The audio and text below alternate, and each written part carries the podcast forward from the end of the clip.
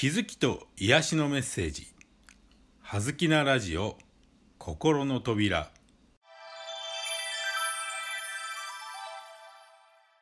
皆さんこんにちは。葉月光栄です。はずきなラジオ心の扉。今日のテーマはプレッシャーです。はい。ではここからはプレッシャーの解説に入っていきたいと思います。いかがでしょうか？皆さんどういう場面で一番プレッシャーを感じるでしょうか？あるいは最近最も印象に残っているプレッシャーを感じた場面を思い出してみてください。プレッシャーというのは、まあ、過剰な期待自分自身に対する過剰な期待ということが言えると思います。しかしそもそも期待というのは必ず裏切られるようになっています。期待というのは思い通りに操りたい。物事を自分の思い通りにしたい。いわゆる支配やコントロールの意識なんですね。で自分の思い通りに全ての物事がうまく運ぶこと。もちろんそれはないことではないかもしれませんが第三者がいる場合やいろんな自分以外のいろんな状況さらに自分自身のパフォーマンスに関しても毎回毎回期待通りの結果が得られるわけではありません。むしろうまくいかない思い通りにいかないことの方が多いのではないでしょうか。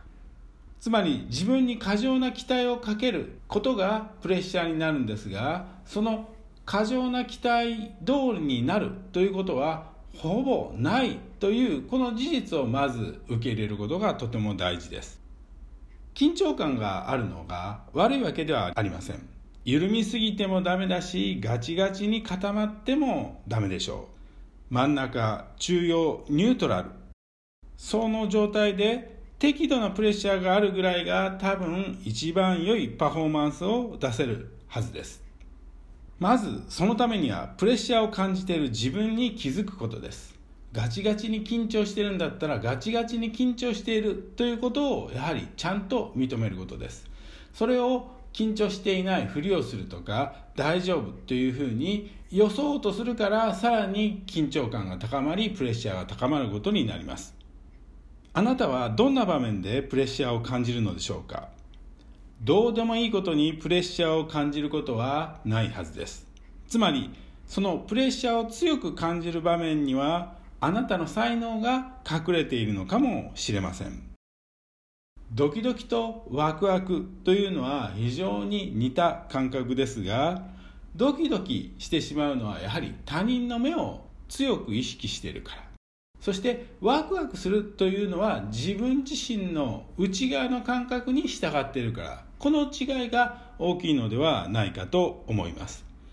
ドキドキからワクワクへ過度なプレッシャーから適度なプレッシャーへその移行ができればそのプレッシャーはきっとあなたの味方になってくれるはずです。プレッシャーを感じている自分に気づいたら私は今プレッシャーを感じています。ありがとうございます。私は今プレッシャーを感じています。ありがとうございます。私は今プレッシャーを感じています。ありがとうございます。胸に手を当てて小さな声で今のフレーズを3回繰り返しそしてその場で軽く3回ジャンプしてみてください。もうそれで過度なプレッシャーは適度なプレッシャーへと変化しているはずです。ぜひ試してみてください。葉月光栄でした。